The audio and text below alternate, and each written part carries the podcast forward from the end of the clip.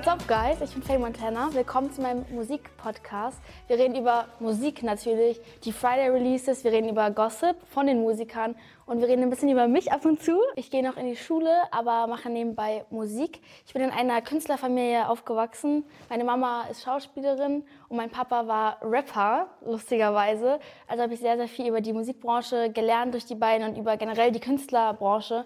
Und äh, ich freue mich, euch darüber zu erzählen, was ich alles so erlebt habe mit meinen jungen Jahren. Ich habe gefühlt mit sechs angefangen, auf dem roten Teppich zu stehen und war mein ganzes Leben lang vor Kameras, aber es hat mir sehr viel Spaß gemacht. Ich habe das Gefühl, dass ich dafür geboren bin, so ein bisschen. Wir werden über Musik reden, weil jeden Freitag wird ja Musik rausgebracht und wir werden vielleicht ein bisschen beurteilen, ob es mir so gefällt, was man besser machen könnte. Gerade Leute, die neu dabei sind, Leute in meinem Alter. Ich finde es wichtig, äh, Leute zu unterstützen, die gerade erst anfangen.